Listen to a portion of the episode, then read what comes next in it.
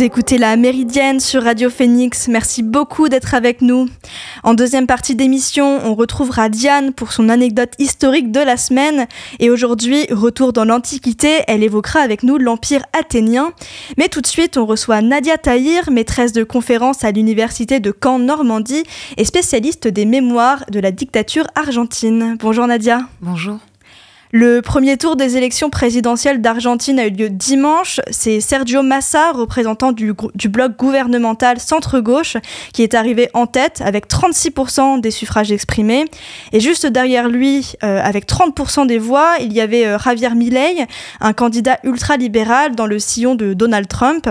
L'objectif aujourd'hui, c'est de comprendre les enjeux qui entourent cette élection. Et donc pour ça, je propose qu'on revienne un peu sur le contexte socio-économique de l'Argentine. D'abord, on peut parler peut-être de crise euh, économique, d'hyperflation, avec une hausse des prix de 138% sur les 12 derniers mois. Est-ce que vous pouvez nous en parler un peu? Alors, l'Argentine connaît effectivement actuellement une crise économique qui est lourde. Alors, celle-ci a commencé en 2018. Je dis celle-ci parce qu'en fait, il y en a eu beaucoup d'autres. Euh, fondamentalement, l'Argentine connaît depuis euh, des années, des décennies, de nombreuses crises économiques. Ça a commencé à euh, sérieusement poser problème à partir des années 1960-1970, et c'est surtout au sortir de la dernière dictature, qui a commencé en 1976 et fini en 1983, que l'Argentine a enchaîné les crises économiques. Donc la première récente, 89, une crise de l'hyperinflation déjà. Euh, ensuite, en 2001, qui est probablement la plus connue, puisque c'est là qu'on a vu les Argentins dans la rue manifester, qu'il y a eu une forte répression. Et euh, depuis 2001, les choses semblaient un peu stabilisées. En 2018, malheureusement, le président euh, de l'époque, qui s'appelait Mauricio Macri, qui existe toujours, hein, il est de la droite conservatrice, Juntos por el Cambio, a décidé de faire un nouvel emprunt au FMI, alors que l'Argentine en 2018 ne devait plus d'argent au FMI. Et euh, cet emprunt euh, a creusé en fait les inégalités, les difficultés. Ce qui a terminé d'enfoncer le pays, c'est la crise du Covid qui, comme pour beaucoup de pays, a posé beaucoup de problèmes au niveau économique. L'Argentine est rentrée très rapidement dans des confinements. Euh, tout de suite après, euh, enfin, plus ou moins comme nous, au mois de mars 2020, avril 2020. Alors que euh, elle n'était même pas touchée à ce moment-là, hein, parce que les pays d'Amérique du Sud ont toujours plutôt été touchés par le Covid à partir de leur hiver, surtout donc notre été, juillet-août 2020. Mais les confinements étaient longs, ils ont été nombreux, ils ont duré très longtemps, plus que chez nous, ils ont été très restreints. les Argentins ne pouvaient même pas sortir se promener en bas de la maison. Et euh, ça a paralysé l'économie pendant longtemps, puisqu'on est aussi sur une économie très informelle. Euh, donc euh, on a une grosse partie de la population argentine qui ne vit pas dans le circuit formel. Et, là, une grosse partie de la population a souffert, bien entendu, de toutes ces restrictions, encore plus, je dirais, que le secteur formel. Donc on est sur un pays qui traîne des crises économiques depuis des décennies, depuis les dernières décennies et qui s'en sort pas et qui se traduisent effectivement par une inflation qui est presque devenue, je dirais pas structurelle, mais, mais presque malheureusement.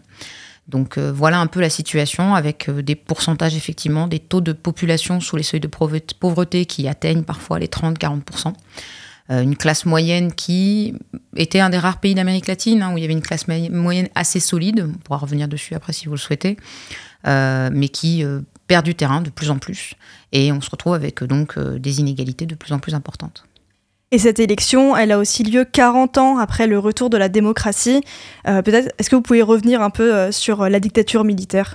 Tout à fait. Alors, ce qui est important de dire dans le cas argentin, c'est que ce n'était pas la première. L'Argentine, en fait, a connu une instabilité politique très forte tout au long du XXe siècle. Hein. Le premier coup d'État, c'est 1930.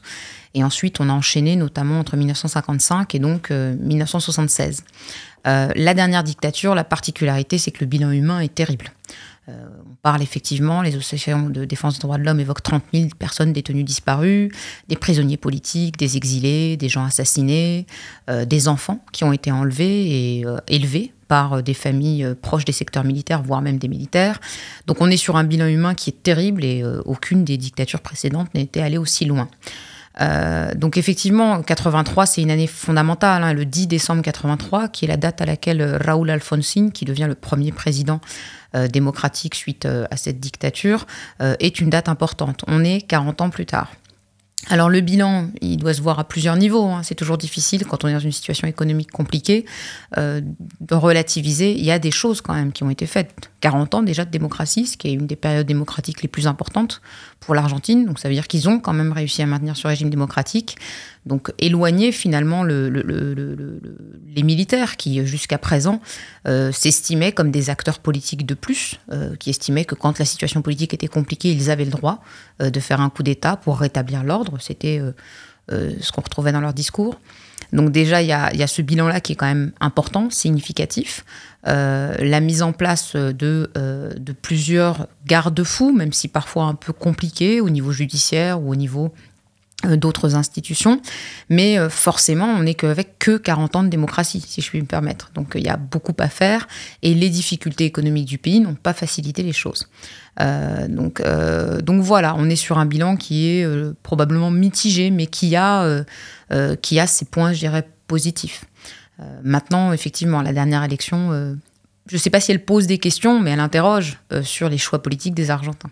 Et oui, parce qu'il y a un des derniers, enfin un des candidats à l'élection, on l'a dit, c'est Javier Milei. Il était, il se considère lui-même euh, comme anarcho-capitaliste, mais c'était euh, un des favoris euh, des élections. Qu'est-ce que ça voudrait dire anarcho-capitaliste? Bonne question.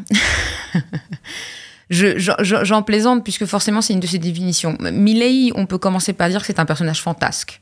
vous évoquiez dans votre introduction que c'était un Donald Trump d'un point de vue de ce qui est euh, de ce qu'il veut mettre en place comme politique, je ne pense pas que ce soit un Donald Trump, on pourra revenir dessus, mais, euh, mais effectivement, on le rapproche très rapidement de, de Trump ou de Bolsonaro au Brésil, puisqu'il est fantasque. Euh, et il s'en je dirais qu'il l'utilise comme argument pour, euh, pour, se vendre, donc il s'en cache absolument pas. Hein. Euh, voilà, et donc il aime, il crie, il hurle, il a des scènes assez impressionnantes, il prend une tronçonneuse dans la rue pour, pour dire qu'il va se débarrasser de l'État à coups de tronçonneuse. donc voilà, j'invite les auditeurs et auditrices à, à aller voir des images, c'est assez spectaculaire. Donc euh, de ce point de vue-là, voilà, donc il y, a ce rapprochement-là. Après, euh, si on revient à des personnalités comme euh, ou des politiques qui ont été mises en place par le président Trump ou le président Bolsonaro, on est sur des choses qui sont relativement différentes dans ce qu'il prêche. lui, il prêche, donc il se dit libertarien, il prêche une liberté complète et totale et un désengagement complet et total de l'État. Euh, c'est ce qu'il veut. Euh, qui le pousse même à dire qu'il va en finir avec la monnaie locale, la monnaie nationale, le peso, et que le dollar euh, états-unien va devenir la, monnaie nationale. Donc il va même supprimer la banque, la banque nationale argentine, la banque centrale argentine. Donc voilà, c'est ce côté anarcho, c'est plutôt sur l'état de l'État n'est plus là, il n'y a plus d'intervention de l'État à aucun niveau. Il prétend qu'il y aura plus de politique sociale, mais il est malin puisqu'il signale bien que ces politiques sociales, il ne va les supprimer que lorsque les classes qui aujourd'hui en bénéficient seront dans une situation qui fera qu'ils pourront effectivement ne plus avoir besoin de l'État. Donc il ne prétend pas arriver tout couper. Et ça, c'est un élément qui est très important, puisque c'est aussi là qu'il a un vivier de voix assez significatif dans les classes populaires. Donc, euh, on est sur une figure qui est, euh, intéressante dans le sens où euh, il prêche certaines choses, mais il est loin d'être idiot. Euh, c'est-à-dire qu'il y a des éléments qu'il souligne bien pour ne pas perdre dans l'immédiat euh, des viviers, des, viviers de de, voix tout simplement. Euh, maintenant, pardon, ce qu'on peut effectivement, et là à la rigueur, le rapprochement avec Trump ou Bolsonaro est peut-être plus intéressant, c'est que par contre, sur des positions sociales, il est assez conservateur. Hein. Euh, voilà, il est contre le mariage euh, des personnes euh, du même sexe, l'adoption. L'Argentine a une législation aussi qui est très, je ne saurais pas comment dire, mais ample pour tout ce qui est changement de nom, changement de sexe, sur tout ce qui est papier administratif, etc. L'idée, c'est que les procédures ont été accélérées sur ces dernières années pour toutes les personnes qui, qui voilà, transgenres. Enfin voilà, donc on est sur toutes ces dynamiques-là. Euh, il y a eu le vote, bien entendu, de euh, l'accès euh, à l'avortement libre, gratuit et sans condition qui s'est fait en 2020. Donc lui veut revenir dessus. Donc finalement, sur ces questions-là, il a une vision qui est, qui est, très conservatrice, donc libertarien, mais sur certains sujets, mais pas d'autres. Donc on laisse les gens faire ce qu'ils veulent, mais pas forcément à tous les niveaux. Donc, euh, donc voilà, euh, c'est une personnalité qui est euh, dangereuse, clairement, puisqu'il a réussi effectivement à arriver deuxième. il a finalement pris la place, entre guillemets, de ce qui, dans un système plus traditionnel, aurait dû être la droite conservatrice, qui est donc finalement arrivé troisième, et il se retrouve au second tour, alors que son parti politique n'a d'existence dans les institutions que depuis deux ans, puisque la première fois qu'ils sont rentrés au Parlement argentin, c'est en 2021, avec trois députés. Et là, euh, on rentre maintenant avec une trentaine de députés, 38 euh, de mémoire. Euh, il a eu huit postes de sénateur, alors qu'il n'en avait pas. Donc certes, il est loin d'avoir la majorité ou même d'être la plus grosse minorité, comme on dit en Argentine, puisque les deux autres grandes coalitions politiques, celle du centre-gauche et celle du centre-droit, restent majoritaires, mais il fait une poussée significative dans les institutions argentines. Est-ce que vous pensez que c'est lié à une espèce de pluripartisme? Enfin, il y a beaucoup de partis euh, en Argentine. Alors, il y a de ça. C'est-à-dire que le système argentin a toujours privilégié ça. Donc on est effectivement sur, euh, sur un système qui fait que euh, les Argentins ont toujours eu une offre assez large de partis politiques, même si toujours avec une espèce de condition tacite qu'il y aurait des coalitions. Euh, et c'est le cas. Euh, Unidos por la Patria, donc le, parti euh, aujourd'hui de Sergio Massa qui est arrivé premier, qu'on dit de centre-gauche, et Juntos por el Cambio, qui est plutôt effectivement la droite conservatrice, sont des coalitions de plusieurs partis politiques. Ce n'est pas un seul parti. Euh, ça peut favoriser ça, effectivement. Après, il y a d'autres éléments hein, qui sont euh, un peu classiques. Hein. le ras-le-bol des partis traditionnels, des courants politiques traditionnels. Hein. Unidos pour la Patria se, se, revendique du péronisme, qui est un mouvement politique euh, exclusivement argentin, avec ses particularités et ses difficultés de définition. Euh, mais, euh, mais voilà, on est sur cette dynamique-là, effectivement, de euh, on veut autre chose, on veut une autre offre. Qu'a représenté un peu Juntos por el Cambio, la droite conservatrice, quand elle a émergé dans l'échiquier politique argentin au début des années 2000, avec celui qui a été d'abord le chef du gouvernement de la ville de Buenos Aires, Mauricio Macri, qui est devenu en 2015 président. Mais il y a même un essoufflement aussi de cela. donc on va voir ailleurs. Et le ailleurs, ça a été cette année, enfin depuis maintenant 2-3 ans, euh, et cet ailleurs, c'est notamment celui aussi de pas mal de jeunes garçons de 16 ans, puisqu'on peut voter à partir de 16 ans. Tout à fait. Eh bien, alors, il faudra attendre un peu les analyses, il hein, faudra voir, mais il manque un peu de recul. Il euh, faudra attendre le second tour, qui est donc le 19 novembre, voir ce qui se passe. Mais une des surprises, ça a été euh, le, fait qu'effectivement, en tout cas, de toutes les études qui, sortent sur les premiers votes, et notamment, euh, alors, je vais me permettre, excusez-moi, une petite, euh, un petit recul, c'est qu'en Argentine, vous avez ce qu'on appelle euh, las PASO, qui sont des élections en fait euh, primaires, qui sont obligatoires. Le vote en Argentine est obligatoire. Des élections qui sont obligatoires, qui étaient le 13 août, où tous les Argentins vont voter en fait pour le candidat du parti ou de la coalition qu'ils souhaitent soutenir. Donc par exemple, Massa n'était pas seul pour Unidos pour la Patria, il y avait un autre candidat. Patricia Woolrich, qui a été là la candidate de la droite conservatrice, n'était pas seule non plus, etc. Milei était tout seul. Mais finalement, de fait, c'est une espèce de, de, de sondage euh, à échelle nature, voilà, à grande échelle, si vous voulez, officielle en plus, puisque c'est obligatoire, qui permet d'avoir un peu une vision. C'est là que Milei a obtenu 30%, et c'est là que beaucoup ont commencé à avoir peur, euh, notamment du côté de Unidas la patria, mais même chez la droite conservatrice, en se disant, mince, on n'arrive pas premier. Euh, donc euh, tout ça, ça a fait qu'il euh, y a eu voilà derrière une volonté d'aller courtiser tous ces jeunes gens qui avaient voté pour Melei à ces élections du 13 août pour que le 22 octobre, donc dimanche dernier, ils ne votent pas pour lui ça a dû réussir en partie, puisque ce vote à 16 ans, c'est en fait une décision, enfin une loi qui est passée, euh, de mémoire c'est 2009, mais en tout cas c'est Cristina Fernandez et Kirchner qui vient actuellement de cette coalition euh, de, qui suit, qui supporte, qui soutient Sergio Massa, et qui normalement c'était du vote de centre-gauche acquis. Donc il y a un effet de surprise, effectivement, puisque beaucoup ont tendance à dire que Milley vote, vole pardon, le vote de la droite conservatrice, mais on se rend bien compte que dans le centre-gauche aussi, ce qui peut nous arriver aussi chez nous ici, euh, entre euh, avec les jeunes gens qui vont voter au, Rassemblement national, euh, donc on se retrouve voilà avec cette configuration-là de jeunes gens qui devraient, pardonnez-moi l'expression, je le mets avec beaucoup de guillemets, voter plutôt à gauche ou au centre-gauche, mais qui effectivement vont avoir cette tentation euh, d'aller euh, à droite, euh, très à droite même. Il me semble qu'il y a aussi des différences géographiques dans les votes. Mhm. tout à fait. Après, alors l'Argentine est un pays d'environ 45 millions d'habitants. qui a un territoire qui fait cinq fois la France, mais qui a une population qui est très très mal répartie puisque pardon, puisque on est sur environ 14 millions de personnes qui habitent dans ce qu'on appelle la province de Buenos Aires, au milieu de laquelle se trouve la ville de Buenos Aires, qui a un statut particulier, puisque c'est un État fédéral, et la ville de Buenos Aires, c'est environ 3 millions de personnes. Donc en fait, il y a des enjeux assez différents, et de fait, euh, là, dès le premier tour, on est sur des élections présidentielles, mais il y avait des élections provinciales aussi, et notamment la province de Buenos Aires, la ville de Buenos Aires. La ville de Buenos Aires, alors finalement il y aura un deuxième tour, mais c'est la droite conservatrice qui est arrivée première avec Jorge Macri, le frère de Mauricio Macri, qui a été président en 2015, et c'est Axel Kicillof, qui est donc un, membre du gouvernement, enfin de, de, Unidos por la Patria, qui lui a gagné les élections dès le premier tour. Donc on a clairement un échiquier politique assez distinct, ne serait-ce que dans la province de Buenos Aires où il y a un tiers du pays qui vit. Et après, effectivement, on a des distinctions très fortes entre le nord du pays euh, et le sud du pays, même dans le nord, le nord-est, le nord-ouest, en fonction des zones et des secteurs économiques aussi. Hein. On est sur un pays qui est agro-exportateur, euh, son économie dépend énormément de l'agriculture euh, et de l'agro-industrie, où vous avez des pouvoirs locaux très forts. Donc c'est pas un échiquier simple euh, et c'est de fait euh, les gens ne vont pas nécessairement voter pour la même partie ou la même coalition au niveau de la province et au niveau national.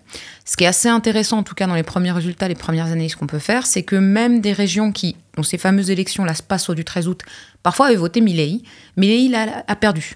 Ils ont voté Massa ou ils ont voté Bullrich.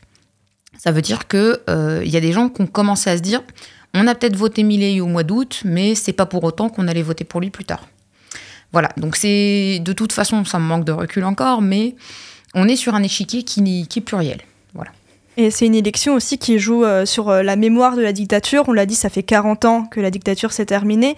Euh, comment cette dictature peut encore influencer aujourd'hui alors à plusieurs niveaux. Bon, en fait, donc euh, en Argentine, comme dans beaucoup de pays latino-américains et pays américains, hein, ce sont des États fédéraux, on vote pour une formule, hein, président-vice-président. Milei a choisi comme vice-présidente une femme qui s'appelle Victoria, Victoria Villarruel, Villarruel, comme on dit en Argentine. Et euh, elle est en fait euh, une militante depuis plus de dix ans maintenant euh, des organisations qui prônent la défense des victimes du terrorisme. Alors elle fait référence au terrorisme de gauche, des organisations d'extrême gauche qui se sont développées à partir des années 65-66 en Argentine et qui en fait ont été disséminées hein, par la dictature de 76-83 et qui effectivement ont utilisé les armes, voilà, les attentats notamment pour euh, faire valoir leur cause.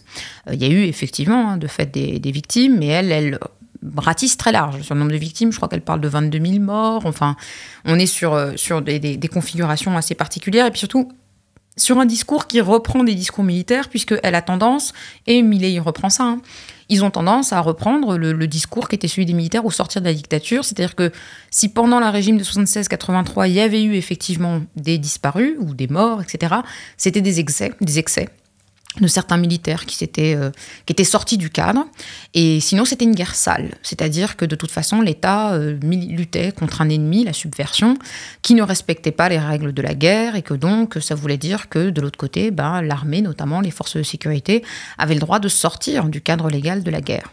Donc euh, on est euh, sur un discours qui est très dangereux, puisqu'il tend à effectivement euh, retirer la systématicité pardon, des actions du régime dictatorial de 76-83, le fait que c'était une politique d'État, celle de la junte militaire, des juntes militaires qui ont gouverné pendant cette période-là, et qui, voilà, qui laissent entendre que oui, c'est arrivé, mais bon.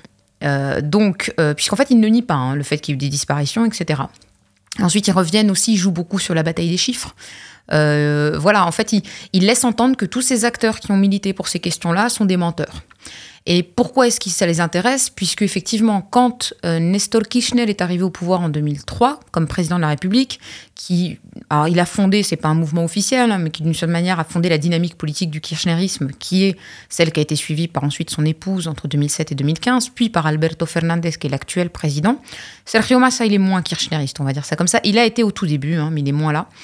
Euh, mais en fait, on se retrouve avec euh, un acteur qui a joué un rôle important euh, pour le kirchnerisme, pour sa visibilité et qui effectivement a obtenu énormément de choses, puisque l'Argentine est un des rares pays au monde qui juge encore aujourd'hui les crimes de la dictature. Vous avez tous les jours des procédures judiciaires sur ces questions-là. Il y a énormément de politiques qui ont été mises en place. Donc, euh, donc en fait, taper sur ces acteurs-là pour Milei et Bicharuel, c'est taper sur des acteurs faciles, entre guillemets. Euh, c'est essayer d'engranger rapidement des soutiens auprès des Argentins, parce que pour certains, ils vont vous dire, ça y est, c'est bon, c'est passé. Euh, passons à autre chose. Et moi, ce qui m'intéresse, c'est ma situation maintenant, notamment la situation économique.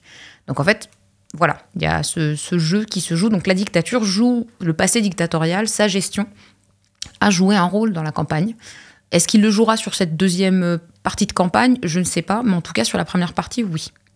Le second tour des élections aura lieu le 19 novembre. Est-ce que vous êtes inquiète ou est-ce que vous êtes soulagée de ces premiers chiffres?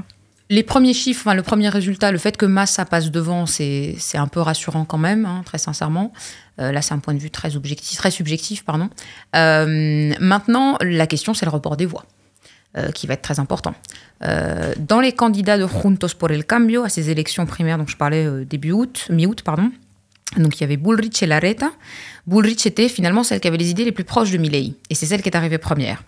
Une des raisons peut-être pour lesquelles elle a perdu, je répète, on n'a pas de recul, faudra voir ça plus tard, c'est peut-être parce que justement son discours était trop proche euh, et, des gens ont préféré prendre quelqu'un de nouveau plutôt que quelqu'un qui avait déjà été au gouvernement puisqu'elle a été ministre, l'équivalent si vous voulez de ministre de l'Intérieur entre 2015 et 2019.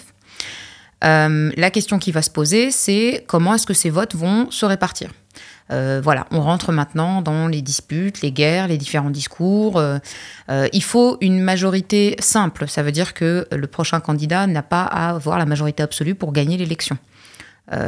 donc ça veut dire que Massa aurait ses chances, ses chances pardon, là-dessus.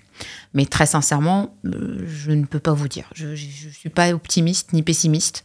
je ne sais pas. Très, sincèrement, je ne sais pas. Je fais pas de politique fiction et là, vraiment, pour le coup, je ne sais vraiment pas. je pense pour le moment de ce qu'on voit des premières interventions euh, à chaud, des partis de Juntos por el Cambio, cette droite conservatrice, euh, il y en a qui commencent à dire euh, on ne fait pas de choix. Les gens doivent choisir. Ce qu'on a déjà vu chez nous ici. Et on sait que généralement ce que ça donne. Donc, à voir. On suivra la situation avec attention, bien évidemment, dans la méridienne. merci beaucoup, Nadia Tahir. Euh, on peut vous retrouver lors d'un colloque international prochainement. Il se nomme Politique de mémoire locale et nationale en Amérique latine, dialogue, concurrence ou complémentarité. Ça se passe les 16 et 17 novembre au Mémorial et sur le campus 1. Et ça sera l'occasion de poursuivre et d'élargir notre conversation d'aujourd'hui. La méridienne, ça continue, mais avant cela, on fait une petite pause musicale avec le titre Capable of Love de Pink Panthers. So we have a day prepared. It's in your right, and don't forget. I know last time you had doubts, so you said that you couldn't make it. Let's do later instead.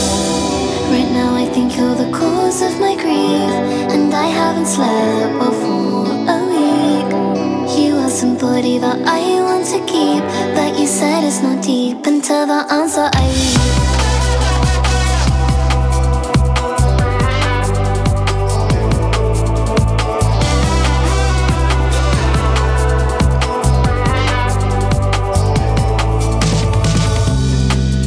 little people's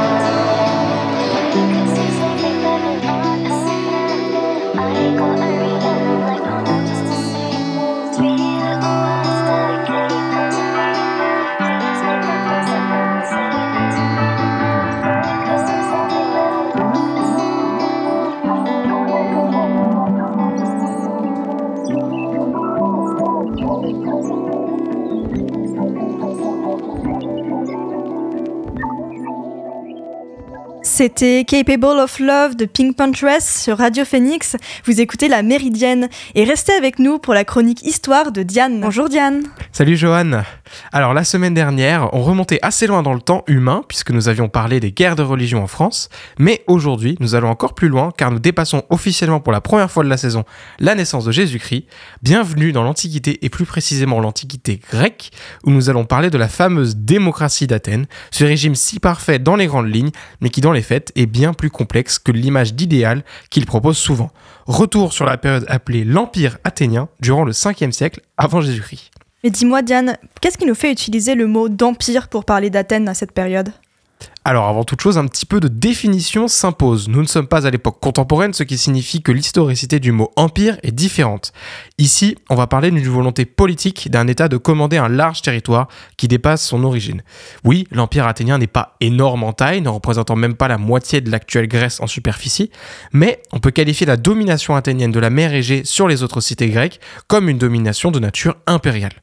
En effet, Athènes est au début du 5e siècle avant Jésus-Christ la grande puissance militaire navale de Grèce et la seule cité qui a su résister aux Perses dans ce qu'on appelle aujourd'hui les guerres médiques. Ainsi, la cité d'un certain Thémistocle fonde la Ligue de Délos, une alliance défensive sur le papier où Athènes s'engage à défendre les autres cités en échange d'un effort monétaire et humain régulier. Un échange de bons possédés, me direz-vous, oui, en théorie, non en pratique. La protection d'Athènes avait tout de l'installation forcée de troupes de la ville dans les autres cités. Et est-ce que les cités grecques ont montré de l'opposition à cette protection forcée? Assez rapidement, oui. Athènes n'est pas au sommet de sa puissance lors de la formation de la Ligue, mais les premières conquêtes orchestrées par la cité sur les fonds de la Ligue de Délos, mais au bénéfice seul de la cité d'Athènes, soulèvent des sourcils. En 469, avant Jésus-Christ, Athènes va clairement annoncer la couleur de son impérialisme. Skyros, une cité insulaire du nord de la mer Égée, est envahie et sa population est intégralement soumise à l'esclavage. Naxos subit à peu près le même sort la même année en se faisant abondamment piller. La cité avait de fait réalisé le honteux outrage de vouloir quitter la Ligue en estimant que le besoin de protection n'était plus. On peut continuer dans le temps. En 456, la cité de Tassos se révolte. Elle lutte deux ans au total, mais ne peut sécuriser une alliance avec Sparte qui ne vient pas l'aider. Et à la fin, c'est Athènes qui l'emporte en saisissant les mines, les ressources et en imposant une amende bien trop élevée pour les moyens de la cité. Tu dis que Sparte ne vient pas aider Tassos euh, lors de sa révolte. Est-ce qu'on sait pourquoi Sparte n'a pas voulu euh, défier Athènes? On peut de fait se demander pourquoi Sparte n'ont pas trop bronché devant la prise de puissance massive de leurs concurrents athéniens.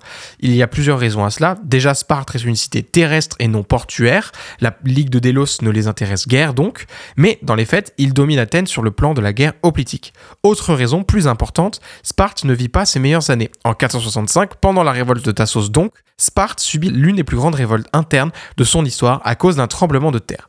Et qui vient les aider? Athènes. Les deux cités ont de fait compris qu'une coopération pouvait largement leur bénéficier, étant donné les avantages stratégiques qu'elles avaient l'une sur l'autre. Mais dans les faits, la suprématie athénienne n'en est qu'à son début à cette époque-là, et l'arrivée d'un certain Périclès au pouvoir va changer beaucoup de choses. Périclès va décider notamment en 454 de ramener l'intégralité du trésor de la Ligue de Délos dans les murs d'Athènes. Athènes jouit donc d'un budget intérieur considérable, dont l'acropole sera l'élément le plus ostentatoire. Une nouvelle révolte éclate par ailleurs en 440 par la ville de Samos, qui s'oppose à l'arbitrage d'Athènes sur une question territoriale entre Samos donc et une autre cité, celle de Milet. Athènes va donc réagir comme il le réagit souvent. Ils arrivent avec 200 navires, rasent les murs de la ville, prennent la population d'esclaves et perçoivent un lourd tribut. Et ce que ces tribus vont faire, en même temps de permettre à Athènes de soutenir un effort de guerre considérable pour contrôler une immensité maritime, c'est que la manne monétaire présente à Athènes va financer ipso facto la démocratie. Qu'est-ce que tu entends quand tu dis que le trésor de la Ligue finance la démocratie? La démocratie d'Athènes repose sur une participation politique fréquente, si ce n'est permanente, de ses citoyens.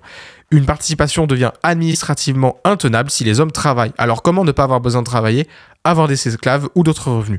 On peut le dire plus clairement, la démocratie athénienne a un besoin vital de ses esclaves pour tenir. Les mines de fer d'Athènes lui serviront de revenus, mais les travailleurs de ces mines, ce seront les esclaves des autres cités. La puissance d'Athènes lui sert aussi d'équilibre politique. Quand Athènes domine le monde grec, les choses se passent bien. Quand Athènes finit par décliner sur le plan géopolitique, la politique interne s'enroue. Le contraste entre la démocratie techniquement parfaite d'Athènes et ses pratiques quant à la Ligue de Délos montrent que la démocratie était avant tout une mesure d'efficacité politique, le régime étant considéré comme le meilleur pour diriger une cité, surtout après la crise qu'a connue Athènes deux siècles plus tôt. Sauf que quand il est question d'un empire aussi vaste que les côtes grecques de la mer Égée, il n'est plus question d'assemblée populaire et d'élection, il faut décider et commander. Il n'est donc certainement pas question de dresser un idéal démocratique et égalitaire autour du régime d'Athènes. La démocratie pour eux, c'est bien quand c'est pratique et que ça permet de diriger un Et une population sans qu'elle se révolte, mais quand c'est enquiquinant pour les intérêts économiques et militaires, rien ne vaut une bonne prise de décision verticale. Merci beaucoup Diane. On te retrouve très bientôt, donc dans deux semaines, pour une nouvelle anecdote historique. Vous écoutez La Méridienne sur Radio Phoenix. Dernière rubrique de l'émission, ma recommandation du jour. Aujourd'hui, c'est à la fois un livre et un événement. Le collectif Camp Féministe Camp organise une rencontre autour du manuel de santé féministe Notre corps nous-mêmes, publié en 2020 par les éditions Hors d'atteinte. Ce manuel, c'est une réactualisation d'un projet sorti en 1977 et l'enjeu, c'est de se réapproprier les connaissances sur les corps dits féminins. Depuis les règles, les normes de beauté jusqu'aux violences sexistes et sexuelles, le manuel est plutôt et il se veut aussi des plus inclusifs. Nana Kinski et Naike Deken, ce sont deux des neuf co-autrices euh, du livre et elles seront là pour présenter leur manuel et échanger avec la salle. C'est ce soir à 18h30 et pour plus d'informations, rendez-vous dans les messages privés Instagram du compte euh, Instagram donc Camp Féministe Camp. La méridienne, c'est terminé pour aujourd'hui. Merci encore à Nadia Tahir d'être intervenue. Merci à Diane pour son anecdote historique de la semaine. Merci à Lucas, mais aussi à Emmanuel à la technique. Et nous, on se revoit demain pour une nouvelle méridienne. En attendant, vous pouvez retrouver Elvire pour l'actualité culturelle dans La Belle Antenne. Rendez-vous à 18h sur Radio Phoenix.